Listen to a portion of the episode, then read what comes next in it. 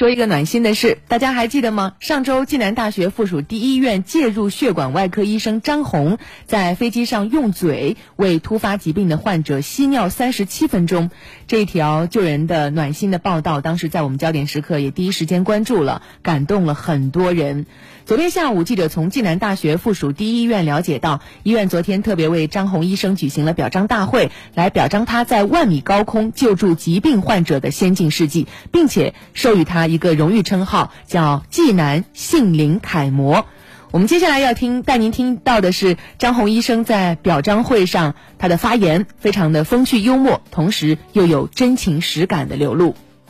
这个与其说当时是非常机智的灵机一动。呃，不如说真的说老实话，从另一个角度来说，当时的情况真的是狗急跳墙。请大家也相信，从这个表彰会之后，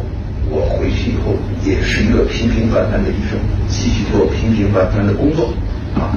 那么第三点呢，就是最后，呃，我想感谢这个呃这个大学能够给我这么一个荣誉。其实张医生在这个会上还说了两个啊，网友们听了之后啊觉得挺挺好玩的，真的觉得他是一个非常有趣的人啊。他说这事儿过后呢，有两个后遗症，一是太太不亲我了，第二是越好的啤酒越不敢喝了啊，调侃了一下。嗯，